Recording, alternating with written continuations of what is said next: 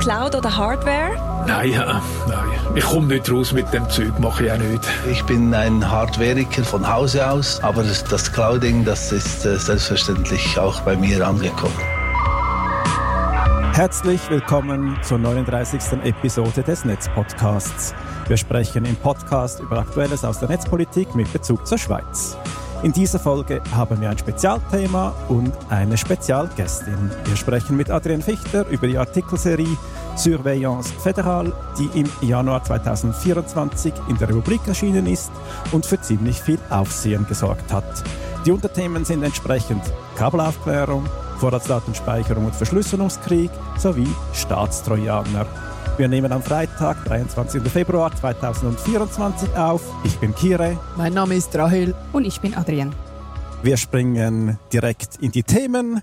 Bevor wir die einzelnen Unterthemen der Serie oder die Artikel einsteigen, wie ist es zur Recherche gekommen, Adrian? Was war der Ausgangspunkt? Wann hast du begonnen zu recherchieren? Ja, ich habe mir schon ähm, länger dazu Gedanken gemacht, wie steht es eigentlich so ein bisschen um die Überwachung in der Schweiz. Ähm, also in den Medien sehr fest thematisiert wird ja der ganze Datenkapitalismus, Überwachungskapitalismus durch die amerikanischen Big Tech.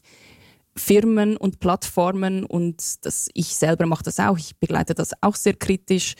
Aber was mich schon länger umtreibt, ist eigentlich der Staat als Überwacher. Was für eine Bedrohung ist es für, nicht nur eben für die einzelne Bürgerin und für den einzelnen Bürger, sondern eben auch für mich als Journalistin. Und das war eigentlich so ein bisschen der Ausgangspunkt. Ähm, wie kann ich eigentlich Quellenschutz im Digitalen gewährleisten? Und da hat sich, da sind eigentlich wie zwei Entwicklungen im letzten Jahr passiert. Zum einen hat sich jemand gemeldet bei mir, ähm, der Herr John Doe, über den wir noch sprechen werden. Ähm, er hat, er hat mich kontaktiert über einen, über einen digitalen Kanal ursprünglich und wir haben uns dann ganz viele Gedanken gemacht, wie wir uns ähm, so austauschen können, dass es auch wirklich, ähm, ja, dass er keine Spuren hinterlässt. Und das ist auch eigentlich immer auch das Metathema in der ganzen Serie, eben der Quellenschutz.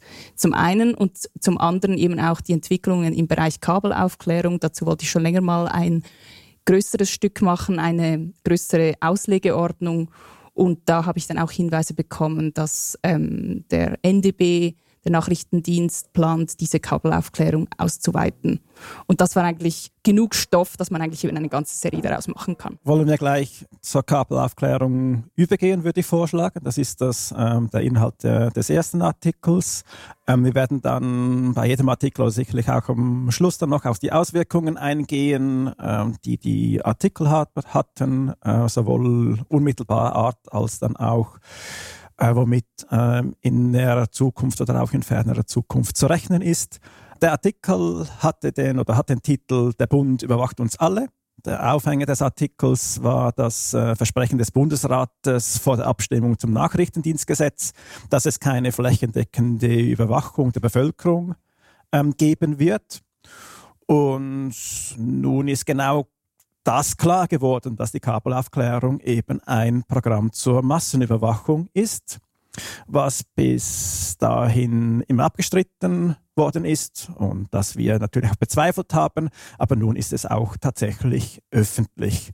Und zwar öffentlich wurde es insbesondere durch den äh, Schriftenwechsel unserer Klage gegen die Kabelaufklärung, die die digitale Gesellschaft ja angestrengt hat und eigentlich das, was jetzt in diesen ähm, in diesen Texten drin ist, jetzt durch Adrian aufgearbeitet worden ist und das in schön interessant lesbaren Artikel ähm, gepackt hat. Dankeschön. Und zwar der Teil der Massenüberwachung ist eben und das hat sich jetzt eben auch gezeigt, dass nicht nur aller unser Internet-Traffic, ähm, so er denn über eine internationale Glasfaser Leitung führt, dass diese überwacht wird, sondern dass er auch aufbewahrt wird und dann für spätere Auswertungen auch Verwendung findet oder verwendet wird. Also das heißt, es gibt diese Glasfasernetze, die wir heute quasi als Grundinfrastruktur des Internets haben. Das wird überwacht, aufbewahrt, verwendet. Aber wie genau geht denn jetzt äh, der Geheimdienst vor, um das zu überwachen? Ähm, ja, also der Geheimdienst, der macht das ähm, nicht selber. Äh, beauftragt, hierzu eine Abteilung beim Militär ähm, dies zu tun für ihn. Und das war ursprünglich das Zentrum für elektronische Operationen, abgekürzt CEO. Und das hat nun einen neuen Namen auf den 1. Januar 2024 bekommen. Es nennt sich nun Dienst für Cyber und elektromagnetische Aktionen, wobei jetzt da nicht genau klar ist, ob das Cyberaktionen sind oder einfach nur für Cyber, wie auch immer. Ähm, ja, wir haben, wir haben uns auch im, Vorgespräch äh, kurz gefragt, wer denn bloß die Stelle inne hat beim Bund, welche für all diese Bezeichnungen und Abkürzungen der Abteilungen und Ämter zuständig ist, wie auch immer. Es wird noch besser mit den Abkürzungen im Laufe dieses Podcasts. Cliff, Cliffhanger. Se, seid schon mal vorgewarnt. Gut, zurück zur Technik, wie das, wie das funktioniert. Also der Dienst für Cyber- und elektromagnetische Aktionen, ähm, der eben beauftragt ist vom äh, Nachrichtendienst die Überwachung technisch durchzuführen. Der sendet nun in, in, zuerst ähm, einen Fragebogen an die Provider. Provider, das waren zunächst die, die großen Provider, die klassisch auch äh, eher natürlich internationale äh, Glasfasern betreiben und mittlerweile sind das aber auch die mittleren und kleineren, die solche Fragebogen bekommen. Und zwar geht es darum, der Dienst möchte da wissen, ähm, ob die Provider grenzüberschreitende Leitungen betreiben, ähm, welche Kapazität diese haben, ob sie eine Ahnung haben von der Art des Traffics, der da übertragen wird, wo die Endpunkte der Leitung sind zum Beispiel und da, wo die Endpunkte sind, insbesondere ähm, natürlich auf der schweizerischen Seite, ob das in einem Rechenzentrum ist und ob es da Platz hat für ähm, ein zusätzliches Rack oder ob es Racks hat, wo es Platz drin hat, damit da die Hardware des, des Dienstes installiert werden kann. Und, das ist auch eine interessante Frage, ob es vorhandene Mirrorports hat, wo man also den Traffic ähm, eins zu eins ausleiten kann, damit dann eben die Überwachung stattfinden kann. Wenn dann eben die, die Infrastruktur in dem geklärt ist, dann geht der Dienst hin, installiert da die eigene Hardware, die eigene Überwachungsinfrastruktur und zwar vor Ort beim Provider, weil da geht es ja darum, wenn da diese Ausleitung vor Ort stattfindet, dass man da bereits eine erste Filterung machen kann, um insbesondere auch die Menge zu verkleinern, weil sonst müsse ja sehr viel Traffic dann zum Dienst umgeleitet werden.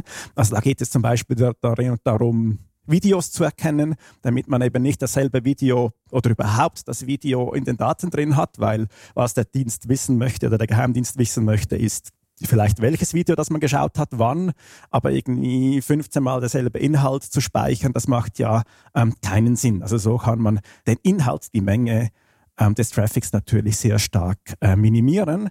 Und das, was dann übrig bleibt, und das ist natürlich eine ganze Menge, das ist dann auch das Spannende, das wird dann nach Zimmerwald geleitet, wo dann die Filterung nach Stichworten stattfindet, die eben der Geheimdienst definiert hat. Und wenn es dann in diesem Traffic entsprechend diese Stichworte anschlagen, dann werden die von AnalystInnen untersucht und dann je nach Re Relevanz dann dem Geheimdienst weitergeleitet. Okay, und, und das heißt, das sind ganz viele Daten, aber äh, was sind das überhaupt genau für Daten oder nach welchen Kriterien wird da ähm, ausgesucht? Ja, also grundsätzlich ist das mal, sind das mal dann ziemlich sicher alle Daten. Also es gibt dann, also zunächst mal, ähm, das ist auch eine Regelung aus dem Nachrichtendienstgesetz, welche, welche Art von Signalen ausgeleitet werden dürfen, also der, dass das CA dann auch tatsächlich untersuchen darf. Und da ist das Kriterium, dass es, also nach, dem, nach physischen Gesichtspunkten, dass es tatsächlich eine Leitung ist, die über die Grenze geht. Also vom Inland ins Ausland, wenn die Glasfaser also von Zürich nach Frankfurt führt, dann ist das per, per Definition des Geheimdienstes respektive des CA dann ähm, international eine internationale Glasfaser und entsprechend darf der Traffic ausgeleitet werden. Oder, und das ist, das ist eine andere Definition, wenn mindestens eine IP-Adresse sich im Ausland befindet. Und das ist dann bei Traffic, der nicht über internationale Glasfasern geht. Das ist jetzt gerade auch in diesem jüngsten Schriftenwechsel äh, noch zutage gekommen, dass entsprechend, dass sie potenziell auch Leitungen untersucht, die nicht unbedingt direkt übers Ausland geht, wo es aber irgendwie gewischt und gemischter Traffic drin hat. Und sobald eben da eine IP-Adresse im, sich im Ausland befinden, sie das eben auch als ein internationales Signal betrachten und entsprechend diese Information auch ausgeleitet und dann später untersucht werden kann. Jetzt ist natürlich die Problematik, dass wir sehr viele Dienste im Ausland verwenden. Auch also von schweizerischen Angeboten äh, besteht eine große Wahrscheinlichkeit, dass die auch auf Dienstleister im Ausland abstellen.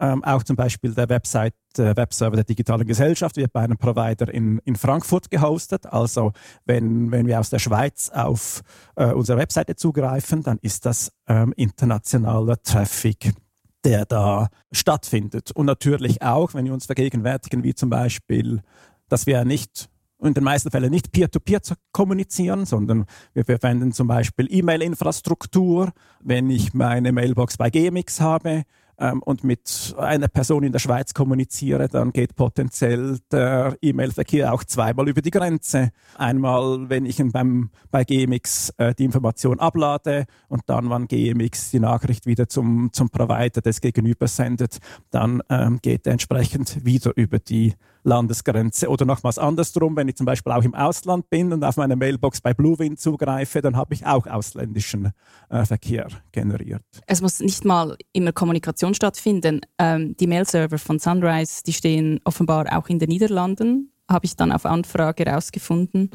Und das heißt schon allein einfach die e- E-Mails anschauen, abrufen, auch dann findet eine grenzüberschreitende Kommunikation statt. Und was ich immer lustig finde, ist, dass der NDB ja zuerst im, Schri im Schriftenwechsel der digitalen Gesellschaft sagt, ja, eben, das ist ja die Ausnahme. Also sehr oft oder in den Anfängen hatte ich das Gefühl, es steht, steht immer, es ist eben äh, the shortest path. Also quasi je näher wir geografisch voneinander sind, desto kürzer sind die Datenwege.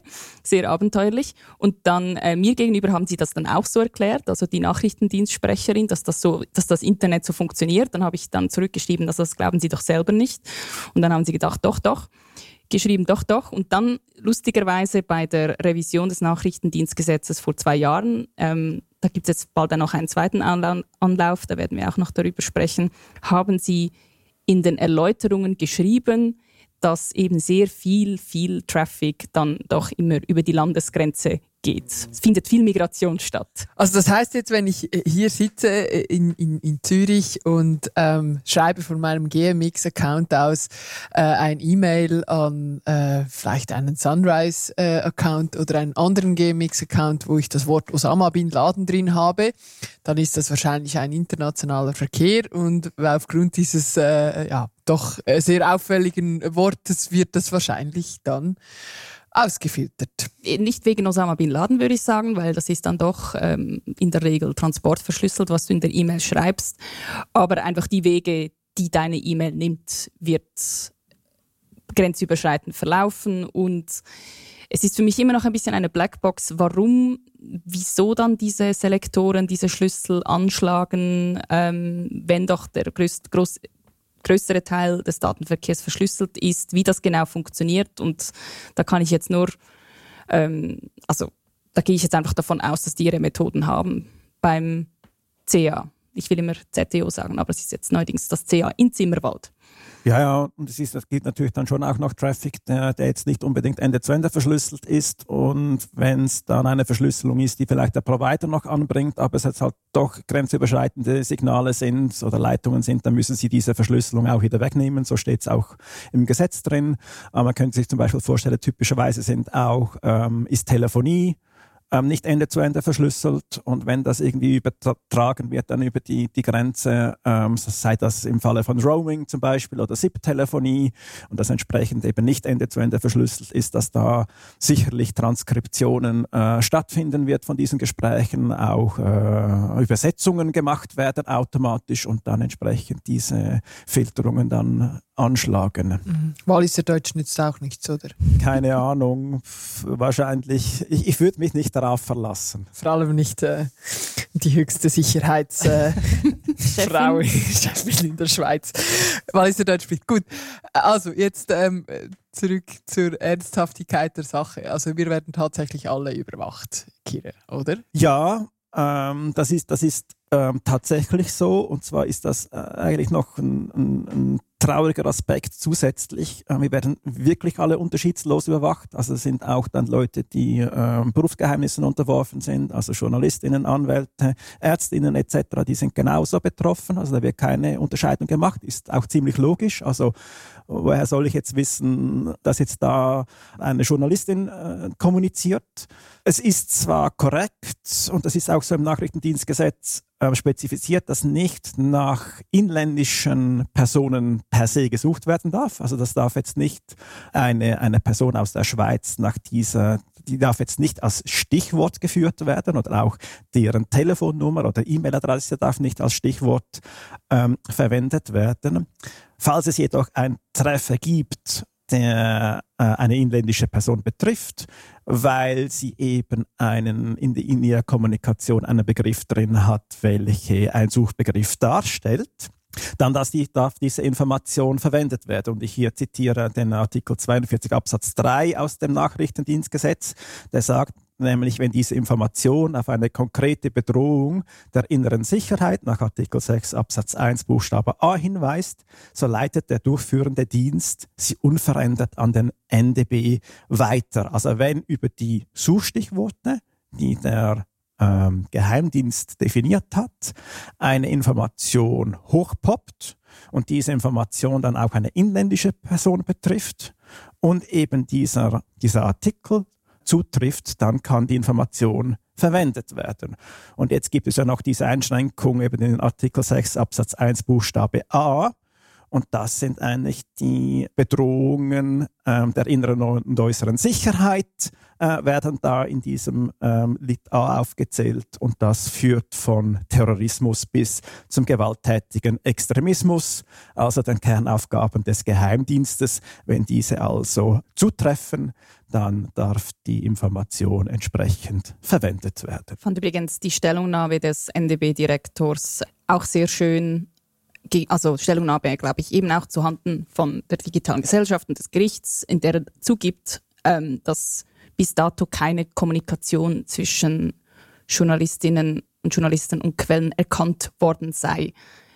Im Umkehrschluss heißt das für mich, wie Sie es auch an anderen Stellen eben schreiben, die sehr, sehr, ähm, wie soll ich sagen, einschlägige Stellen sind, in denen eben gesagt wird, das ist sehr viel manuelle Arbeit, das ist sehr viele inhaltliche Auswertungsarbeit, wo eben Schicht um Schicht gelöscht, gefiltert, aber es wird halt einfach alles angeschaut. Also diese CA-Analystinnen und Analysten, die schauen sich das alles an und löschen dann oder speichern dann je nachdem für andere, für spätere Zwecke. Aber die Daten werden gesichtet und das fand ich dann einen schönen Beweis ähm, eben auch für meine These. Schlussendlich eben, wir sind alle betroffen und der Quellenschutz wird nicht gewährleistet. Im Gegenteil, falls man da eine Bedrohung der inneren Sicherheit vorfindet, hat ja der NDB-Direktor Dussey gesagt, dann wird das auch an den NDB weitergeleitet. Ja, vielleicht, wie, was sind jetzt so die nächsten Schritte oder wie, wie geht es ähm, eigentlich jetzt weiter? Ähm, nach dem Artikel von Adrien haben wir nun vor circa zwei Wochen den jüngsten Schriftenwechsel vom Bundesverwaltungsgericht bekommen. Ähm, darin haben sich der Geheim- und auch der Cyberdienst nochmals ähm, geäußert. Ähm, das war jetzt nicht super umfangreich und Dennoch ähm, haben sie nochmals konkretisiert und bestätigt, was wir eigentlich auch immer ähm, schon behauptet haben, also wie diese Mechanismen äh, funktionieren. Ähm, der, ganze Schriftenwechsel war äh, nicht ganz uninteressant. Ähm, es geht da eben auch wieder beispielsweise um die Frage, was ist Inland-Ausland? Ähm, wie wird das er erkennt oder eben nicht erkannt? Ähm, und wir werden das jetzt noch aufbereiten und dann in den nächsten Tagen auch ähm, veröffentlichen, damit auch das ähm, nachgelesen werden kann. Und was jetzt ist ähm, mit der Zusendung ähm, des, äh, der Dokumente hat das Gericht auch neu verfügt. Und das ist jetzt ein Zitat aus, diesem, aus, diesem, äh, aus dieser Verfügung. Da heißt es jetzt drin, ähm, das ist jetzt eine Anordnung des Gerichts. Der Dienst für Cyber- und elektromagnetische Aktionen, CA, wird aufgefordert, sich im Rahmen seiner Stellungnahme einlässlich und unter Angabe technischer Gegebenheiten zu den Vorbringungen der Beschwerdeführenden zu äußern und dabei insbesondere auf die Funktionsweise und die Eigenheiten des Internets sowie der Übertragung von Signalen über leitungsgebundene Netze zwischen verschiedenen Anbietern von Telekommunikationsdienstleistungen einzugehen. Und das ist jetzt eigentlich eine Forderung, die wir ja auch immer gestellt haben. Wir, wir, wir, erinnern uns vielleicht noch, wir haben auch schon über die Kabelaufklärung gesprochen und Adrian hat es auch hier in einem Artikel drin, dass ja der Geheimdienst ja in den Anfängen davon gesprochen hatte, ja, sie würden ja nur die Glasfaser, die nach Syrien führen würde, ausleiten. Und da haben wir dann ja eben ihm eingehängt, ja, eben das stimmt alles so nicht und die technischen Eigenheiten des Internets sind eben ganz anders. Oder eben auch vorhin haben wir ja über den E-Mail-Kommunikation gesprochen etc., dass sich das alles in der Praxis etwas komplizierter darstellt darstellt, wie es eben das Bild, das der Geheimdienst da zeichnen möchte, ähm, vorgibt. Und das heißt jetzt eigentlich, äh, so sie sich, wie Sie sich jetzt da äußern, dass das doch ähm, eher deutliche Worte sind für ein Gericht, da Sie nun ähm, etwas ungeduldig werden, aber das kommt auch nicht von ungefähr. Ähm, wir sind doch jetzt tatsächlich in einem zweijährigen Schriftenwechsel. Also seit zwei Jahren gehen jetzt da permanent Dokumente hin und her, wo das irgendwie ausgebreitet wird. Und ich vermute, das Gericht möchte jetzt, jetzt langsam in die Schlusskurve kommen. Allerdings ist es natürlich schon noch so, dass ähm, wenn sich jetzt da... Also Moment schnell, jetzt, das war jetzt super juristisch. Also, für Leute, die jetzt nicht an diesem Gerichtsverfahren beteiligt sind, wie ich, kannst du noch mal genau sagen, was wird jetzt hier verlangt mit dieser Forderung, die du vorgetragen hast? Ja, eben, also das, das, oder das war ja ähm, eben, ganz am Anfang stand ja, die, eben diese Aussage, sie würden ja nur eben diese, diese, diese Glasfaser nach Syrien ausleiten.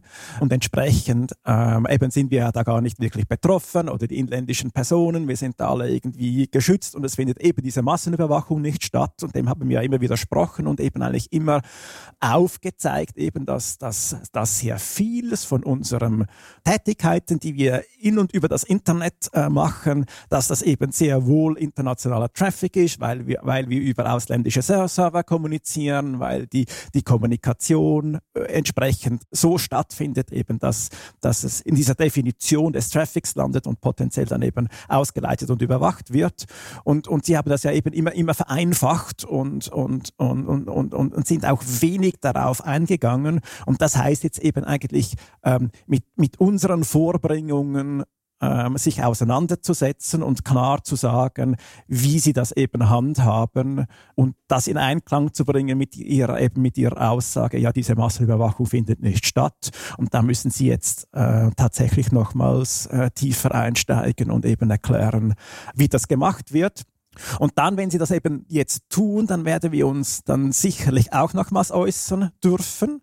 Das hat das Gericht auch schon angekündigt und wir haben uns auch zu allen weiteren Stellen, die sich ja ebenfalls geäußert haben, also zum Beispiel GPDL, also die Geschäftsprüfungsdelegation, die anderen Überwachungsbehörden, die den Geheimdienst überwachen, aber auch das Bundesverwaltungsgericht, das ja eben auch die, die Kabelaufträge freigibt, die haben sich ja auch geäußert in diesem Verfahren. Zu denen haben wir uns noch nicht geäußert, das werden wir auch nochmals machen. Und das heißt, ja, es wird jetzt da dann potenziell noch das eine oder andere Mal hin und her gehen. Und dann ist dann im Anschluss mit einem Urteil zu rechnen. Aber das wird potenziell dann nicht mehr in diesem Jahr sein, sondern könnte sich ähm, hinziehen. Ähm, wir werden sehen und darüber berichten. Ähm, und was jetzt auch ansteht, ähm, Adrian hat schon gesagt, wegen einer neuen Revision des Nachrichtendienstgesetzes, das kommen wird. Wir fordern da eine Streichung des ganzen Kapitels der Kabelaufklärung, da diese ganz offensichtlich nicht grund- und menschenrechtskonform durchgeführt werden kann. Ähm, hierzu läuft auch eine Petition äh, bei Campax. Äh, wir werden ähm, in den Show Notes darauf verlinken. Tja, dieser Artikel hat von den drei wohl ziemlich am meisten Aufsehen gesorgt. Es gab einige Folgeartikel, fast alle Medien haben darüber äh, sich darüber geäußert. Der Tagi hat eine ganze Doppelseite dem Thema gewidmet. Der Geheimdienst zeigte sich ziemlich verschnupft. Was sind deine Eindrücke, Adrienne? Ja, ich habe mich natürlich über die breite Debatte in der zweiten Januarwoche gefreut. Ähm, das hat wirklich, wirklich äh, viel Aufmerksamkeit gefunden. Äh, es haben sich schon sehr viele Medien auch haben das Thema aufgenommen, außer die NZZ, was ich noch bemerkenswert fand. Und ähm, was ich was ich sehr gut fand bei der, Darst also bei der Aufarbeitung von SRF ist eigentlich, dass diese verschnupfte Haltung des Geheimdienstes, dass es eigentlich ein bisschen ein Missverständnis ist, beziehungsweise eigentlich widerspricht mir der Geheimdienst gar nicht. Es sind so semantische Unterschiede, weil ich sage, wie auch Digital, die digitale Gesellschaft sagt, die Massenüberwachung findet statt. Sie findet einfach nicht beim Nachrichtendienst mhm. per se statt, mhm. sondern in Zimmerwald. Aber mhm. was eigentlich de facto keinen Unterschied spielt. Denn, aus, Sicht der Grund- und Menschenrechte spielt das überhaupt keine Rolle. Nein, es wirklich gar nicht. Und deswegen haben wir auch geschrieben, der Bund überwacht uns alle. Natürlich haben jetzt die Medien daraus, der Geheimdienst überwacht uns alle. Das Framing hat sich ein bisschen verselbstständigt.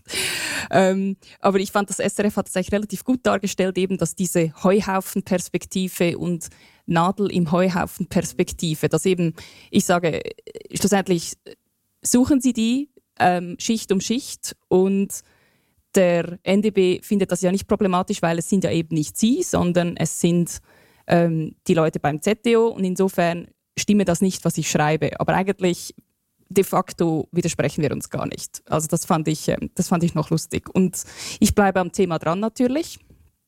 Ähm, bin jetzt dann auch weiter am Recherchieren, wie genau jetzt diese Kabelaufklärung vonstatten geht und was dazu noch genau geplant ist. Dein zweiter Artikel in dieser dreiteiligen Serie, der drehte sich um die Vorratsdatenspeicherung und den, quasi die Verschlüsselungen, die da auch eine Rolle spielen.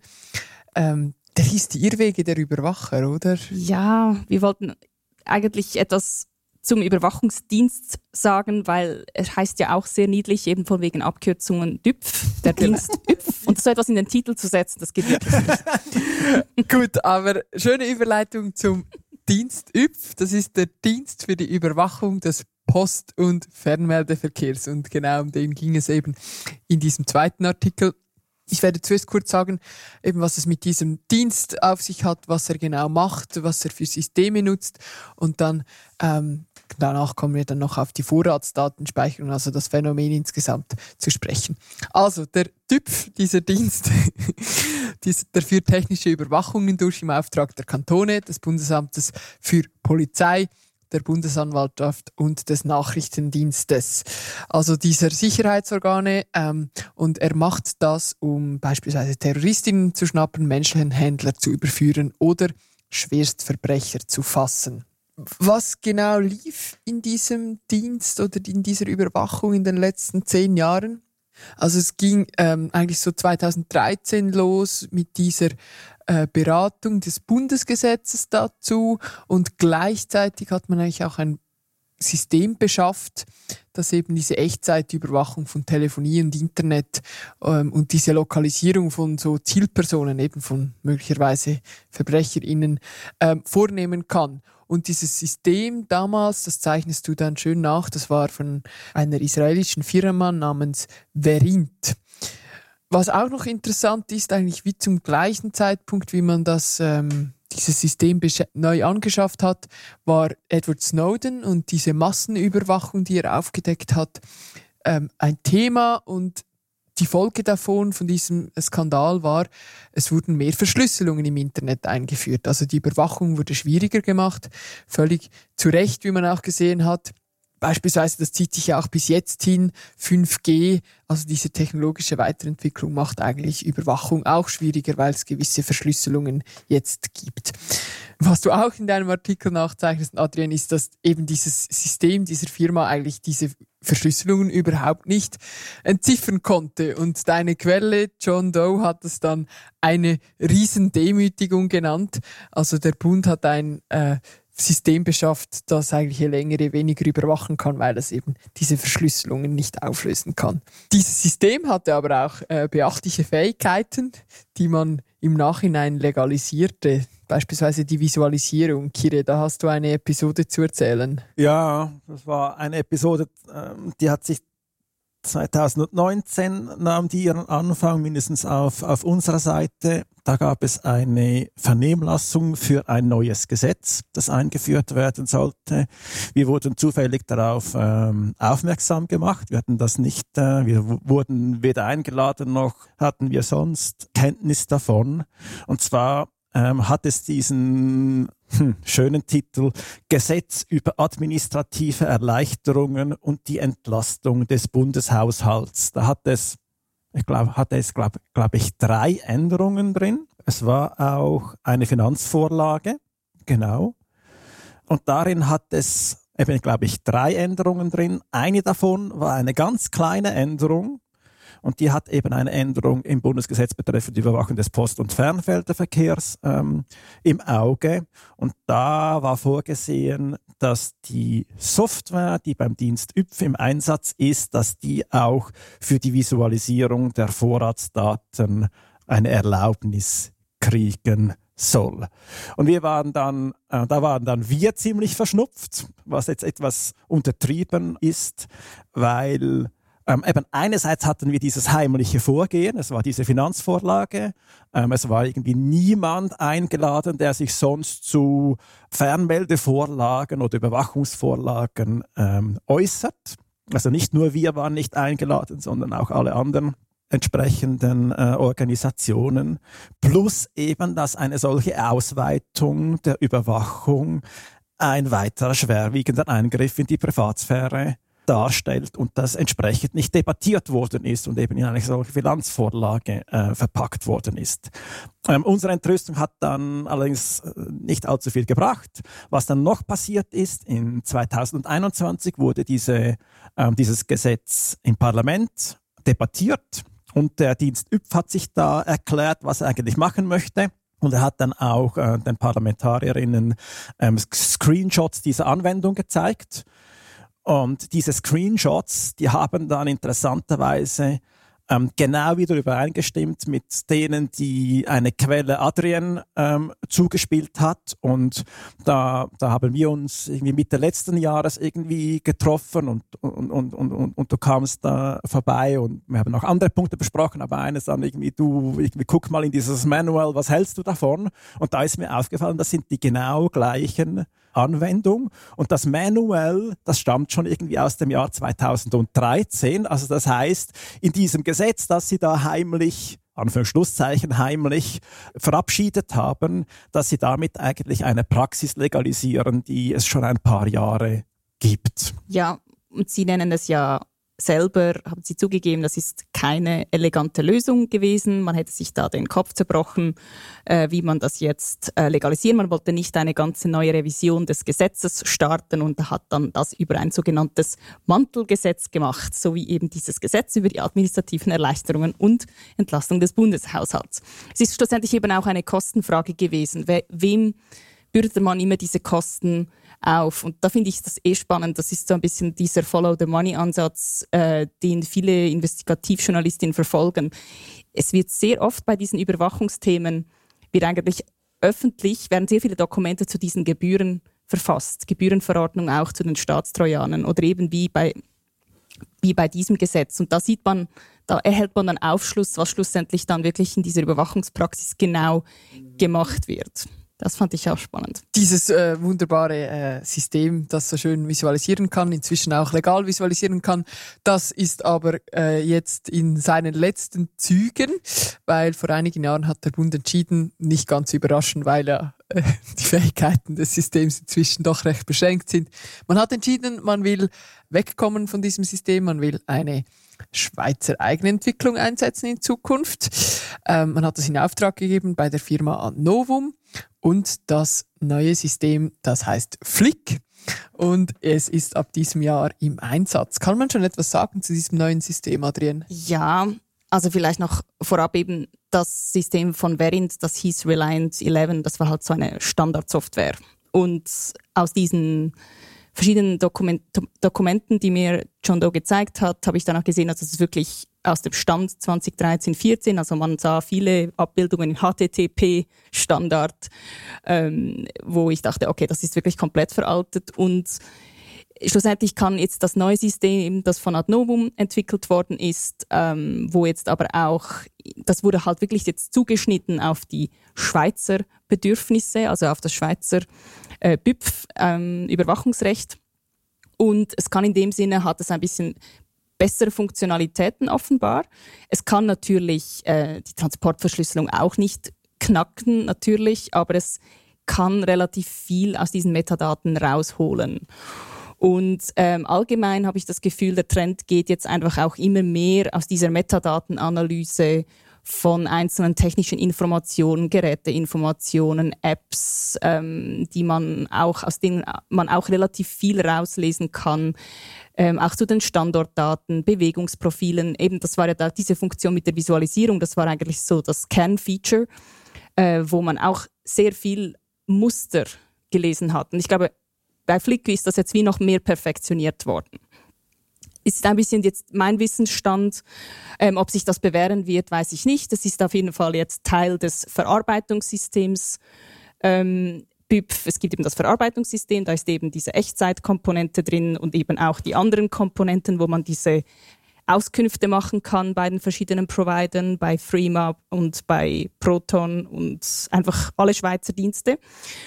Ähm, da kommen wir gleich auch auf die Vorratsdatenspeicherung zu sprechen. Und dann gibt es auch noch das Ermittlungssystem. Das wird auch noch ausgebaut. Da gibt es noch, ähm, haben die Kantonspolizeien auch Zugriff drauf und können da Analysen machen. Also was man sagen kann, es wird technisch extrem aufgerüstet beim Bund. Es wird aufgerüstet und auch hier wieder, das möchte ich doch noch anmerken, eine äußerst glückliche Namenswahl, weil Flick nämlich auf Französisch das negative Wort für Polizist ist, so wie wir abschätzig über Bullen und sonstige sprechen, ähm, hat man auch hier einen äußerst glücklichen Namen gewählt für ein neues System, das uns alle überwachen wird. Ja, dieses System ähm, wird also die, quasi die Zukunft der Vorratsdatenspeicherung in der Schweiz sein. Die Vorratsdatenspeicherung, das ist eigentlich das, was diese Überwachung bedeutet. Man äh, versteht darunter in der Regel eben Daten, die Telekom-Anbieter vor allem, wie Swisscom und Salt, also ah, alle die, die wir quasi als Handy-Anbieter äh, haben, dass die die Adressen speichern aller Antennen, mit denen unser Handy kommuniziert. Also damit auch der jeweilige Standort. Wenn ich jetzt hier in Zürich bin, dann hat es hier in der Nähe eine Handyantenne, die merkt, dass mein Smartphone hier ist. Und diese Daten, die werden beim Telekom-Anbieter sechs Monate lang gespeichert. Das heißt, auch über jede Person in der Schweiz und mit einer äh, Handyabdeckung von doch inzwischen äh, annähernd 100 Prozent kann man doch fast von allen reden. Diese äh, über fast alle Personen wird es also eine Überwachung geben, wo sie sich bewegen und es kann auch eine rückwirkende Überwachung werden. Und diese Daten können eben vom, vom Bund, von den Sicherheitsorganen eigentlich abgefragt werden bei den Telekom-Anbietern und das ist die sogenannte Vorratsdatenspeicherung. Das ist übrigens nur kurz einfach wirklich ein Problem allgemein sowieso für uns Bürgerinnen und Bürger, aber da fragt man sich eben schon, Schweizer E-Mail-Dienste, Kommunikationsdienste, wird das einfach zum Handicap für Anwältinnen, Journalisten, Ärzte, also da fragt man sich jetzt wirklich zweimal. Ich bin da wirklich auch so ein bisschen in, da, also ich habe das wirklich zu hinterfragen begonnen. Ich denke so, wow, das ist wirklich ein Handicap, wenn man das nutzt. Wir empfehlen ja hin und also wir haben auch so Anleitungen für digitale Selbstverteidigung ähm, etc. publiziert und wir empfehlen regelmäßig oder eigentlich immer keine Schweizer Provider, keine Schweizer E-Mail-Provider, genau aus dem Grund der Vorratsdatenspeicherung. Genau, und es gibt äh, ja sowohl im Ausland wie im Inland eigentlich Unternehmen, die sich damit profilieren, dass sie eben sich dem entziehen. Äh, Proton ist so ein Anbieter, oder den ihr wahrscheinlich empfehlt, oder nicht? Ist ein Schweizer Anbieter. Aber Proton hat sich immerhin zusammen mit Threema, einem Messenger-Anbieter, gewährt, ähm, dass sie keine Vorratsdatenspeicherung machen müssen, weil eben das Geschäftsmodell von ihnen so ist, dass sie sagen, ähm, wir bieten diesen Datenschutz. Ähm, die man hat äh, versucht, äh, seitens Bund diese Firmen eigentlich mit Veränderungen in den Verordnungen in die Knie zu zwingen, aber hat das wieder aufgegeben. Diese grundsätzliche Klage, also die digitale Gesellschaft hat grundsätzlich geklagt gegen diese Vorratsdatenspeicherung und das schon vor, vor zehn Jahren. Ähm, 2018 wurde diese Klage im Bundesgericht abgelehnt. Also das Bundesgericht hat gesagt, das ist vereinbar mit den Grundrechten, was hier passiert. Die digitale Gesellschaft hat es weitergezogen.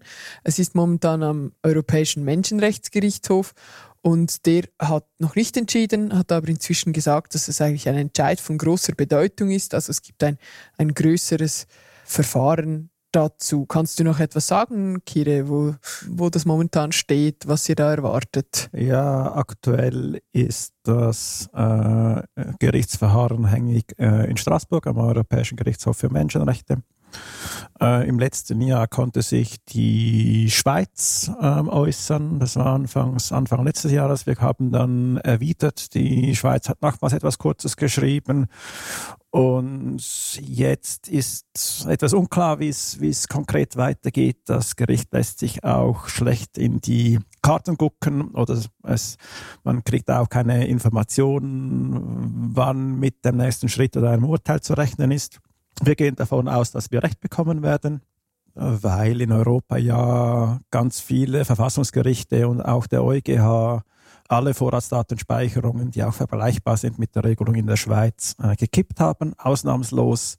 Und da dürfte auch der EGMR nicht zurückstehen, ähm, auch wenn er sich eben noch nie äh, wirklich geurteilt hat zu der Vorratsdatenspeicherung. Also da rechnen wir eigentlich damit, dass wir ähm, Recht bekommen werden. Wie weit das geht, wird man dann sehen. Wenn wir komplett Recht bekommen haben, oder wenn wir Recht bekommen, dann ist das ein Wiedererwägungsgrund für das Gerichtsurteil am Bundesgericht. Also das heißt, es ist dann noch nicht komplett rechtskräftig, wenn, wenn Straßburg geurteilt hat. Also hat noch entwickelt noch keine Wirkung jetzt für uns als Betroffene äh, konkret, sondern das heißt, das Bundesgericht muss sein Urteil revidieren.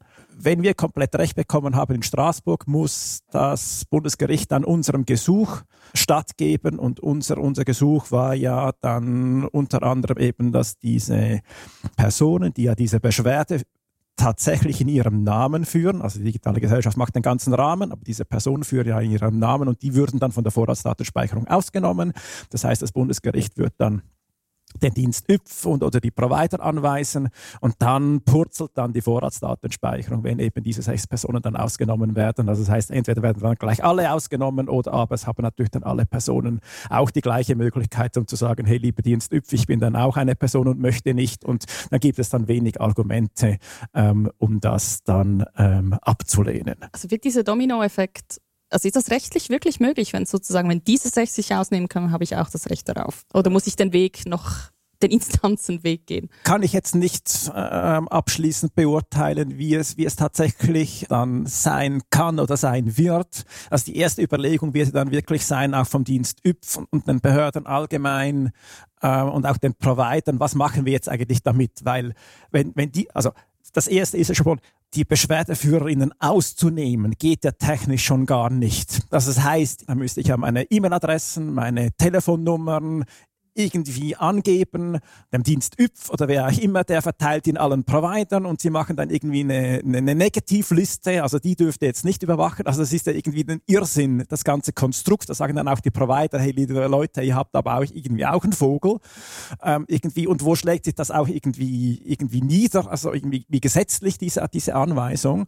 Und, und wahrscheinlich purzelt sie schon dann. Aber wenn sie jetzt sich tatsächlich darauf ähm, einlassen und sagen, gut, diese werden jetzt irgendwie ausgenommen, eben dann können natürlich dann alle kommen und genauso wie wir ein Gesuch gestellt haben an den Dienst YPF zu sagen, bitte nehmt uns aus, das ist gegen Grund- und Menschenrechte und pipapo, kann das natürlich jede andere Person machen. Und in dem Moment, wo natürlich die Schweiz schon für genau das vom, von Straßburg gerüffelt worden ist, kann natürlich der Dienst YPF dann nicht mehr sagen, ja, nein, hey, hey, geht nicht, weil ist alles irgendwie korrekt. Also das kann ich mir nicht vorstellen, dass sie das, dass sie das ignorieren können. Und dann spätestens bei einem Bundesverwaltungsgericht würde das das, würde das ähm, entsprechend im Sinne de, des Gesuch, der Gesuchstellers beurteilt werden. Wir lassen euch auch da mit dem Cliffhanger. Ähm, die digitale Gesellschaft bleibt, bleibt dran. dran. Kommen wir zum dritten Teil der Serie. Genau. Ähm, ja, die dritte Gefahr des Staates oder durch den Staat oder eben die dritte Gefahr für den technischen Quellenschutz ist, sind die Staatstrojaner. Also eben zuerst war es die Kabelaufklärung und eben die Vorratsdatenspeicherung war vor allem, ist vor allem auch ein Thema wegen den ganzen Standortinformationen und natürlich der digitalen Kommunikation mit den Quellen.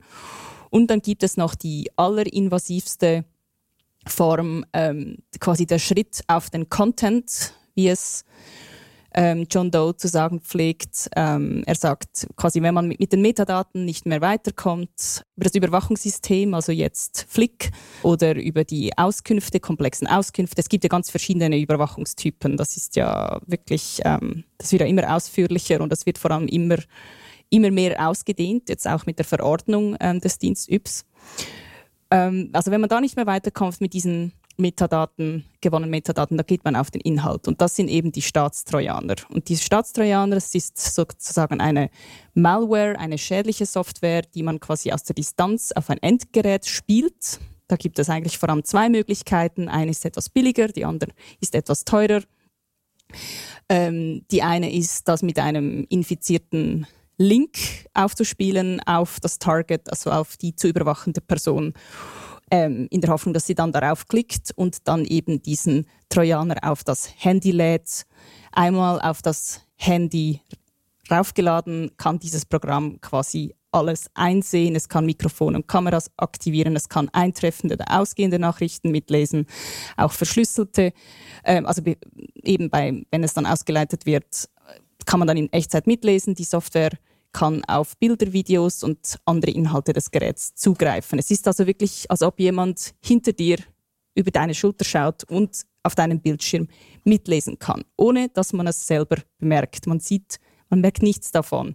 Vielleicht ist das Handy ein bisschen langsamer, vielleicht ist der Batterieverbrauch ein bisschen größer. Das waren früher so ein bisschen die Indizien, aber ich denke, selbst mittlerweile jetzt gibt es Formen von Spyware, wo sogar selbst das vielleicht mit geringerem Energieverbrauch, bei Batterieverbrauch möglich ist. Ähm, das berühmteste Beispiel ist die Spyware Pegasus der israelischen Firma NSO Group. Die hat, sage ich mal, weltweit ähm, Berühmtheit erlangt. 2018, auch schon vorher gab es Fälle, die dokumentiert waren, aber das war der krasseste Fall, weil der saudische Journalist, äh, saudi-arabische Journalist und Oppositioneller Jamal Khashoggi bin nicht sicher, ob ich den Namen richtig ausspreche, ähm, der wurde in der saudischen Botschaft in der Türkei ermordet. Und äh, Citizen Lab, das kanadische Forschungslabor für IT-Sicherheit, hat dann im Nachgang die Handys des Umfelds von Khashoggi ähm, untersucht. Man hat auch auf seinem Handy äh, Versuche gefunden der Infizierung seines Handys. Das hat, glaube ich, nicht geklappt, aber es hat bei seiner Ex-Frau geklappt offenbar. Und auch bei einem Freund, bei einem engen Freund, mit dem er sich dann ein, zwei Wochen vor seinem Tod ausgetauscht hat über ähm, quasi den Widerstand gegen das Regime in Saudi-Arabien.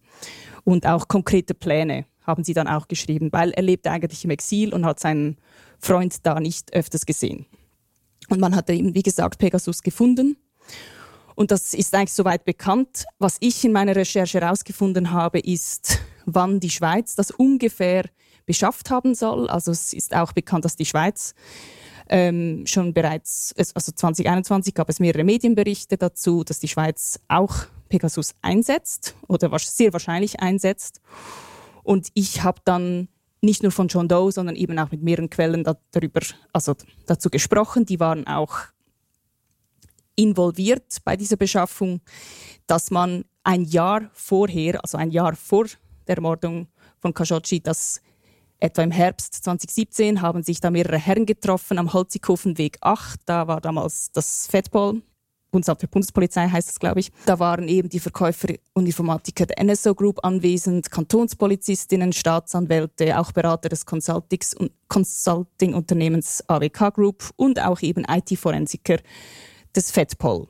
Das sind auch sozusagen später die Staatshacker, die dann im Auftrag der Kantone oder der Bundesanwaltschaft dann diese Staatstrojaner auf die Handys der zu überwachenden Personen ähm, versucht hinaufzuspielen. Und bei diesem Treffen, da waren dann danach waren äh, die Behördenmitglieder sehr beeindruckt, weil sie dann das eigentlich zum ersten Mal gesehen haben, wie so ein Handy, wie so ein Staatstrojaner ähm, mit einem, ich weiß jetzt gar nicht, damals war es glaube ich schon ein Klick, es ein, ein One-Click-Angriff. Also da musste, glaube ich, schon jemand darauf klicken. Das war, glaube ich, eine WhatsApp-Nachricht. Und dann haben sie gesehen, wie auf, also auf dem Test-Handy des IT-Forensikers von FedPol, äh, also zur Live-Demonstration hat man das natürlich gemacht, wie man quasi alles mitlesen kann. Und es war sehr still danach im Raum, haben mir verschiedene Leute bestätigt. Man hat wirklich so danach Luft holen müssen und dachte, wow, dieses, mit diesem Gerät da können wir alles mitlesen, da haben wir die Verbrecher in der Tasche. Ja, und seither ähm, hat die Begeisterung nicht abgenommen.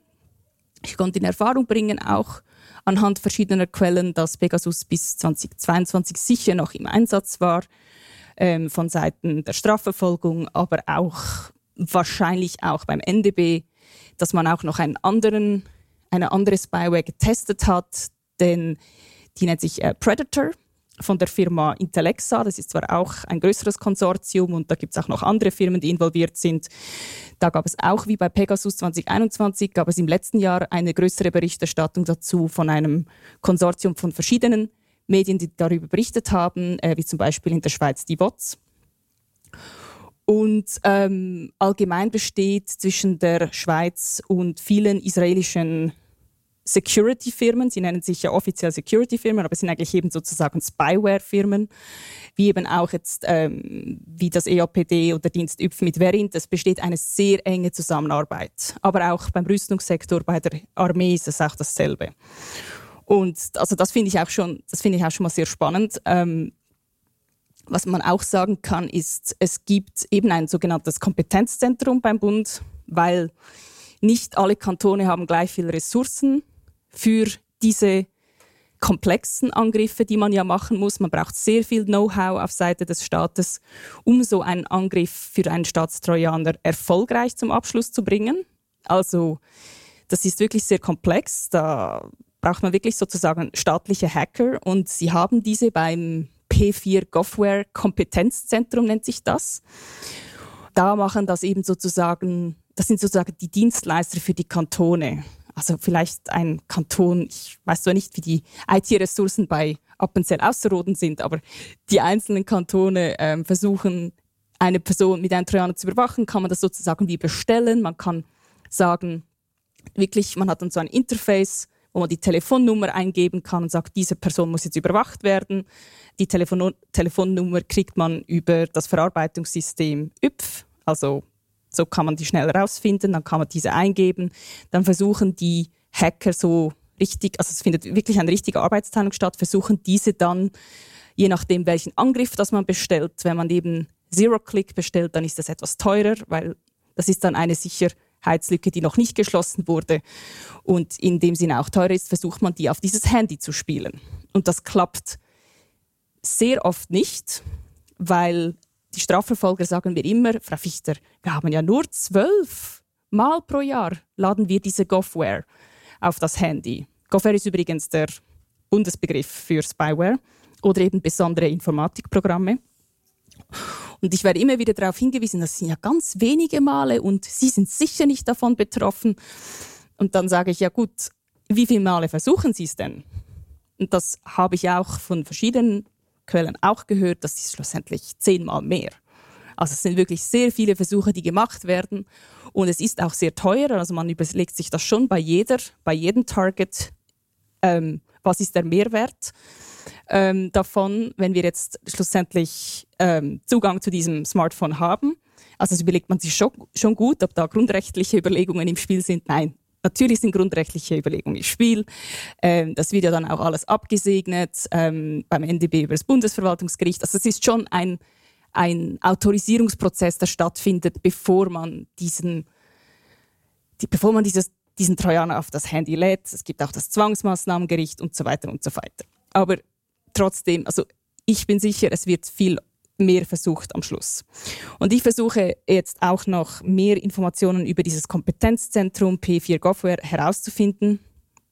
Äh, das ist ein bisschen ein Kampf sozusagen, also gerade mit dem FedPol. Ich habe ein BG-Gesuch eingereicht, wo ich relativ detailliert nach der Hermes-Projektstrukturierungsmethode Dokumente verlangt habe, also wirklich Konzeptpapiere, Evaluationspapiere, Testprotokolle und so weiter und so fort. Da gab es dann eine Schlichtung, ähm, da wurden wir uns natürlich nicht einig ähm, und der EDEP hat dann die Empfehlung gemacht, dass man mir eben wie ich dann auch selber verlangt habe, alle Dokumente, Konzeptpapiere, die nicht mit der Beschaffung zu tun haben, also mit der Beschaffung der konkreten Spyware, dass man mir die herausgeben sollte. Weil die neueste Taktik des Fedball ähm, ist, wie ich auch schon sonst wo gesehen habe und gelesen habe, ist, man subsumiert jetzt all diese BG-Anfragen unter geheime, geheime Beschaffung. Man sagt, alles, was Sie da verlangen, ist geheime Beschaffung, obwohl ich eigentlich nichts von Beschaffung ähm, geschrieben habe und auch nichts verlangt habe. Also ich finde ich das wirklich, ist wirklich sehr perfide. Ich habe jetzt auch eine Verfügung verlangt, die ich ähm, äh, jetzt dann, die ich jetzt auch bekommen habe von FedPol. Sie müssen da nochmal drüber gehen und ja, es bleibt spannend. Ja, vielleicht auch nochmals ganz kurz, äh, was dann jetzt auch tatsächlich die sehr kritischen äh, oder wichtigen Punkte sind bei, bei den Staatstrojanern, weil äh, du hast es ja auch gesagt, es ist jetzt im Unterschied zur Kabelaufklärung und Vorratsdatenspeicherung ist es jetzt da nicht eine Massenüberwachung. Und dennoch ist sie sehr kritisch zu sehen, der Einsatz von Staatstrojanern. Und zwar ist es ja einerseits so, dass diese auf ähm, Sicherheitslücken basieren, also damit sie überhaupt eingespielt werden können. Unter Umständen kommt sogar eine ganze Chain von Sicherheitslücken, also mehrere zum Einsatz, ähm, bis das der Trojaner dann tatsächlich auch auf dem System verankert ist und persistent da ist, also dass er auch einen, einen Neustart des Handys ähm, überlebt, wenn das gewünscht wird. Es gibt auch welche, die, die dann immer wieder aufgeladen werden, die sind dann auch noch etwas schwieriger zu entdecken. Also das ist die eine Sache und die Behörden haben dann natürlich ein Interesse daran, diese äh, Sicherheitslücken, die ihnen bekannt sind, geheim zu halten. Das heißt, alle unsere Handy inklusive ihrer eigenen bleiben eigentlich unsicher und die Behörden haben eigentlich einen Auftrag dafür zu sorgen, dass äh, wir alle sicherer werden und sicher nicht, dass wir mit unsicheren Handys und sonstigen ähm, IT-Geräten hantieren und herumlaufen. Das ist der eine Aspekt und der andere Aspekt ist, ist dass natürlich mit seinem Ausspielen ähm, eines Staatstrojaner unglaublich tief in die Privatsphäre, in die digitale Privatsphäre, allenfalls sogar in die Intimsphäre vorgedrungen wird, weil wir unglaublich viele persönliche Informationen und Daten bis hin auch zu Anwaltskorrespondenz, Gesundheitsdaten, alles Mögliche auf unseren äh, Handys gespeichert haben und das natürlich ähm, nochmals einen ganz anderen Schutz verdient hat, ähm, an für Schlusszeichen Metadaten. Also ich finde es auch hochproblematisch, wenn eigentlich der Staat sich hier schlussendlich mit Cyberkriminellen gemein macht. Also man ist da Seite an Seite, kauft da im Dark Web da die Exploits ein oder eben hat da diese legalen Zwischenhändler, eben diese Spyware-Firmen, die das dann machen. Klar, eben man kann, zuerst braucht es die Lücke und da braucht es auch noch die Waffe, die dann entwickelt wird. Aber so wie ich es, so wie ich es beobachte, geht es darum, dass man immer noch weiter eben, also noch krassere Sicherheitslücken findet, die eben die bis, bisherigen ähm, Grenzen ähm, beim Upload dieses Trojaners, dass schlussendlich diese Grenzen immer mehr aufgehoben werden, wie zum Beispiel eben eine Zeit lang hieß es, man muss einfach quasi jeden Tag das Handy ausschalten, dann ist der Trojaner wieder weg. Und so wie ich es wie ich es vernommen habe, geht es darum, dass man eben jetzt Cyberwaffen oder eben Exploits entwickelt, die auch das umgehen. Und da ist der Staat voll wirklich, also ich finde es wirklich hochproblematisch. Schlussendlich hat der Staat die Aufgabe, unser Internet sicherer zu gestalten und äh, die Bevölkerung zu schützen und nicht ähm, diesen ganzen Wettbewerb mit anzukurbeln. Also es ist eine hochgefährliche Spirale. Wie sieht denn die rechtliche Lage aus? Weil der staatliche Handel muss ja eigentlich äh, immer auf Recht basieren. Ja, also die rechtliche Lage ist, diese, der Einsatz dieser Govware ist ähm, legitim.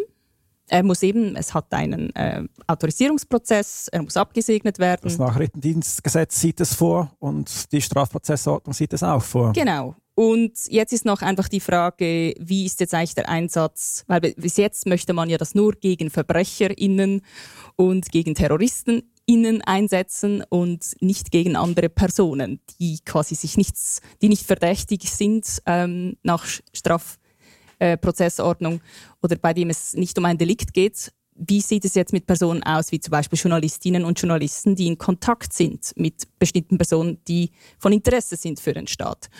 Und da ist jetzt einfach die Frage, ähm, da hat der Nachrichtendienst eben schon vor zwei Jahren mal einen, Auf, äh, einen Anlauf gestartet. Da ähm, hat der Tagesanzeiger dann darüber berichtet. Das gab dann einen ziemlichen Aufschrei, weil es darum geht, eigentlich schlussendlich ähm, die, das Anwaltsgeheimnis und Ärztegeheimnis und eben den Quellenschutz für JournalistInnen ähm, aufzuheben. Und da gab es auch die Vernehmlassung dazu und jetzt wird es sowieso nochmal eine zweite Vorlage ausgearbeitet. Und da ist einfach die Frage, ist dieser Punkt dann noch drin? Weil dann wird zumindest auf der Schweizer Ebene, wäre es vielleicht möglich, Staatstrojaner auf Handys von JournalistInnen hinaufzuladen und das ganz legal. Dasselbe ist übrigens Dasselbe Trauspiel äh, sieht man dann auch bei der EU. Also da gibt es jetzt zurzeit das Medienfreiheitsgesetz, das verhandelt wird. Eigentlich eine gute Sache, weil da sollen eigentlich die Medienschaffenden geschützt sein vor politischer Einflussnahme ihrer Verleger da, also da hat man sich auch überlegt, dass man eigentlich explizit ein Verbot von Spyware bei den Handys von Medienschaffenden, dass man es explizit reinschreibt. Das hatte die Vorlage auch drin und jetzt gab es im Dezember, November Versuche von verschiedenen Staaten, wie zum Beispiel auch Griechenland und Frankreich, da Ausnahmen zu schreiben im Namen der nationalen Sicherheit. Also quasi im Namen der nationalen Sicherheit darf man bei einem Journalisten einen, einen solchen Staatstrojaner auf das Handy laden. Insofern wird 2024, glaube ich, ein sehr entscheidendes Jahr sein ähm, für den technischen Quellenschutz, weil für mich, für meine Arbeit ist ja schon die ganze Chat-Kontrolle-Diskussion hochproblematisch, für eure Arbeit auch. Ähm, aber wenn das jetzt noch dann wirklich legal werden würde, keine Ahnung, dann müssen muss ich dann wirklich zu Stift und Papier zurückgehen. Und allgemein sehe ich kein Willen, auch bei der EU, überhaupt diese ganze Spyware-Industrie zu regulieren. Also eben die NSO Group, die stand jetzt in der Kritik wegen dem Pegasus Project, wegen diesem großen globalen Medienenthüllung vor drei Jahren, 2021. Und das Einzige, was es in dem Sinne gebracht hat, ist, dass man immer mehr Opfer gefunden hat äh, von ähm, Journalisten, Oppositionellen und auch Aktivisten auf EU-Ebene. Also man hat eigentlich gesehen, dass dieses Versprechen dieser Spyware-Firmen, dass sie Trojaner verkaufen an Regierungen, die gegen VerbrecherInnen eingesetzt wird, dass das überhaupt nicht funktioniert, weil die Staat machen dann irgendwas damit. Die hören dann die Oppositionellen ab, die hören die Journalisten ab und das eben auch in der EU. Das finde ich wirklich hochbedenklich. Deswegen ist auch der Wille, das zu regulieren auf EU-Ebene überhaupt nicht da. Also es gibt das Europäische Parlament, die haben da Ausschüsse, die machen sehr gute Arbeit, die haben auch einen Bericht gemacht, da steht auch die Schweiz auch drin, wo dieses Spyware im Einsatz ist, wo diese Firmenkonsortien verankert sind. Aber es gibt auf EU-Kommissionsebene nicht den Willen, hier dieses Phänomen mehr einzudämmen. Im Gegenteil, es ist ein sehr willkommenes Instrument dieses Staatstrojaner und man wird wahrscheinlich das mehr ausbauen in Zukunft, diesen Einsatz. Ja, es fällt natürlich auch in eine, in eine Zeit, wo die Sicherheitsbedürfnisse der Staaten äh, tendenziell wachsen und man sieht, dass jetzt in diesem Falle, aber auch in anderen ähm, Vorlagen, wo wir schon oft darüber berichtet haben, über KI und so weiter. Ähm, sobald es um die nationale Sicherheit geht, ist eigentlich fast alles erlaubt. Stellt sich noch die Frage, was ist die Definition von nationaler Sicherheit? Da wird ähm, möglichst viel, möglichst schwammig gehalten. Das zeigt sich auch, äh, haben wir gesehen, bei Sachen wie diesen, äh, der Kabelaufklärung oder nach was man filtern darf, sobald es um Terrorismus geht, was auch immer das meint, darf man ähm, Extremismus auch eine unklar zu abzugrenzendes Phänomen. Ähm, auch da besteht die Möglichkeit, sehr weit zu gehen bei der Überwachung. Also ich glaube, das, das fasst ja schon auch etwas zusammen, was diese Serie gezeigt hat.